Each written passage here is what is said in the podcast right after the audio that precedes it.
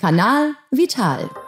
Der Podcast rund um die Gesundheit, präsentiert von Hermes Arzneimittel.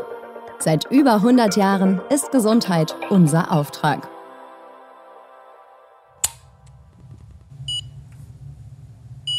Es ist der erste Dienstag im Monat und ich kenne das Geräusch glücklicherweise nicht aus meinem täglichen Leben, doch Diabeteserkrankte wissen, was es ist und kennen den kurzen Einstich und diesen Piepton nur zu gut. Mein Name ist Caroline und in der dritten Folge vom Kanal Vital geht es um die sogenannte Volkskrankheit Zucker und wie man sein Leben trotz Diabetes fit und gesund führen kann. Denn von den süßen Verführern wie Schokolade, Kuchen oder Eis mit Sahne können zwar einige von uns nicht genug bekommen und freuen sich täglich über ihren zuckrigen Nachtisch, für sechs Millionen Deutsche kann Süßes aber zu einem schwerwiegenden Problem werden. Denn so viele Diabetiker und Diabetikerinnen gibt es in Deutschland, Tendenz steigend. Genau darauf möchte auch der jährliche Weltdiabetestag am 14. November aufmerksam machen.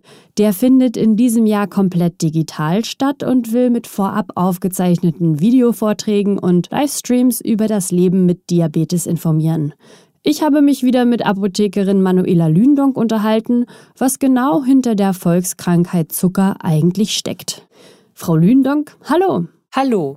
Was genau ist Diabetes eigentlich? Diabetes mellitus ist eine der häufigsten Stoffwechselerkrankungen in Deutschland. Die betroffenen Patienten haben dabei einen Mangel am Hormon Insulin und zudem kann das Hormon auch seine Wirkung nicht mehr richtig entfalten. In der Folge kommt es dann zu einer dauerhaften Erhöhung des Blutzuckerspiegels, weshalb es im Volksmund auch Zuckerkrankheit genannt wird. Neben weiteren Formen werden beim Diabetes zwei Haupttypen unterschieden, der Typ 1 und der Typ 2 Diabetes. Und worin liegt der Unterschied zwischen Typ 1 und Typ 2 Diabetes? Der Typ-1-Diabetes ist eine Autoimmunerkrankung. Der Körper selbst kann kein Insulin mehr produzieren und die betroffenen Patienten müssen in der Folge lebenslang Insulin spritzen, um den Blutzuckerspiegel stabil zu halten. Beim Typ-2-Diabetes handelt es sich um die häufigste Form des Diabetes. Mehr als 90 Prozent der Diabetespatienten sind Typ-2-Diabetiker. Hier liegen neben einer zu geringen Insulinproduktion auch eine verminderte Wirkung des Insulins vor, die sogenannte Insulinresistenz. Wie kommt es denn, dass so viele Menschen Diabetes Typ 2 haben? Neben einer genetischen Vorbelastung und einem höheren Lebensalter liegt die Ursache beim Typ-2-Diabetes vor allem bei den Lebensstilfaktoren der heutigen Wohlstandsgesellschaft, wie zu wenig Bewegung, ungesunde Ernährung und auch das Übergewicht.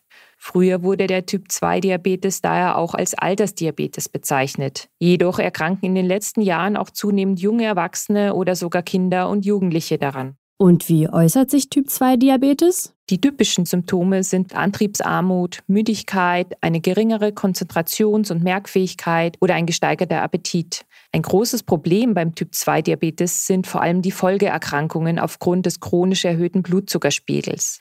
Dadurch werden Blutgefäße und Nerven wichtiger Organe geschädigt. Das äußert sich dann in Sehstörungen, schlecht heilenden Wunden, Beeinträchtigung der Nierenfunktion bis hin zum Nierenversagen, Schlaganfall oder Herzinfarkt. Ja, wie kann ich denn einem Diabetes vorbeugen? Bei der Entstehung und dem Verlauf von Diabetes kann das individuelle Verhalten eine entscheidende Rolle spielen. So kann das Risiko, an Typ-2-Diabetes zu erkranken, durch Gewichtsreduktion, körperliche Aktivität und eine gesunde Ernährung deutlich reduziert werden.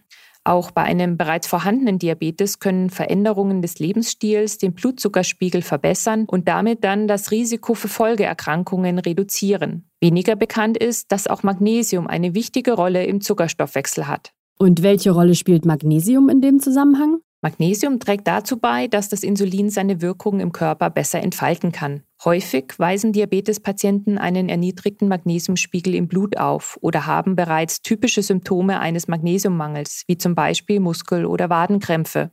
Um einen bestehenden Magnesiummangel und damit die Krämpfe zu behandeln, gibt es aus der Apotheke eine Reihe von Magnesiumpräparaten, die eingenommen werden können, so zum Beispiel auch von Biolectra Magnesium. Am besten lassen Sie sich in Ihrer Apotheke beraten. Ja, Frau Lündong, vielen Dank für das Gespräch. Sehr gerne. Diabetes lässt sich also nicht nur vorbeugen. Auch wer bereits Patient ist, kann die Folgeerkrankungen deutlich minimieren. Weitere Infos gibt es auch im Netz unter biolectra.de und das war sie auch schon die dritte Folge. Die nächste gibt es dann am 1. Dezember und da geht es um das Thema, was einem meistens erst am nächsten Morgen ereilt, nämlich um den fiesen Kater. Ich freue mich, wenn ihr auch da wieder dabei seid. Bis dahin, bleibt gesund. Kanal Vital. Der Podcast rund um die Gesundheit. Fit sein und bleiben mit Hermes Arzneimittel. Seit über 100 Jahren ist Gesundheit unser Auftrag. Jeden ersten Dienstag im Monat bei podnews.de und allen wichtigen Podcast-Portalen.